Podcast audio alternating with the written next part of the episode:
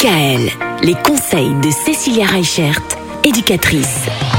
Cécilia, on termine d'arpenter les allées de votre bibliothèque en s'intéressant à tous les livres sur la colère qui s'adressent aux parents. Alors pour moi, il y a un livre coup de cœur. C'est justement sur la colère. Ça s'appelle Les clés de la colère, manuel de survie pour les parents au bord de la crise de nerfs. Ça, c'est un livre en fait qu'on va pouvoir trouver uniquement en format numérique. On va pas l'avoir en format papier. Et ce qui est intéressant, c'est qu'en fait, euh, la couverture, c'est un papa qui fait du yoga alors qu'à l'intérieur de lui, il bouillonne. Et donc, euh, c'est un livre qui déculpabilise beaucoup les parents parce que justement, euh, on a ce modèle du parent qui est bienveillant, qui est toujours à l'écoute de son enfant, comme on peut le voir dans ces beaux films à l'eau de rose. Sauf que dans la réalité, c'est loin d'être comme ça. Et on a vraiment beaucoup de parents qui culpabilisent sur le fait bah, de ne pas y arriver avec leurs enfants, de ne pas avoir les bonnes clés. Et ce qui va être intéressant, c'est justement pour ces parents de se faire aider, de se faire accompagner, aussi bien autour de la guidance parentale que euh, dans ce qu'on appelle les cafés parents. Les cafés parents, on va les avoir dans les lieux d'accueil parents-enfants, on va les avoir dans les crèches.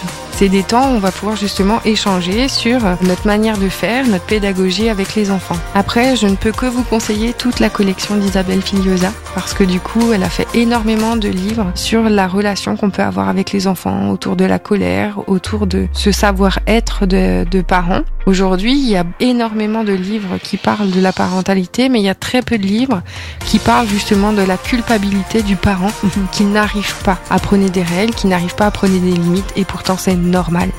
Il y a cette dimension affective qui rentre en jeu, et forcément, bah, mes enfants ne vont pas réagir de la même manière avec une autre personne. Et ça, rien que le fait de le dire pour certains parents, c'est très important. Donc moi, je vous conseille, comme dit, les clés de la colère, manuel de survie pour les parents au bord de la crise de nerfs. Et franchement, c'est vraiment très rigolo. Et d'ailleurs, justement, la semaine prochaine, Cécilia, vous allez nous donner quelques trucs et astuces pour tenter de gérer les émotions des enfants, parce que ça doit pas être facile tous les jours. Pas tous les jours, non. C'est Bon pour ça qu'il y a le week-end.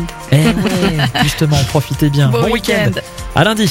Retrouvez l'ensemble des conseils de DKL sur notre site internet et l'ensemble des plateformes de podcast.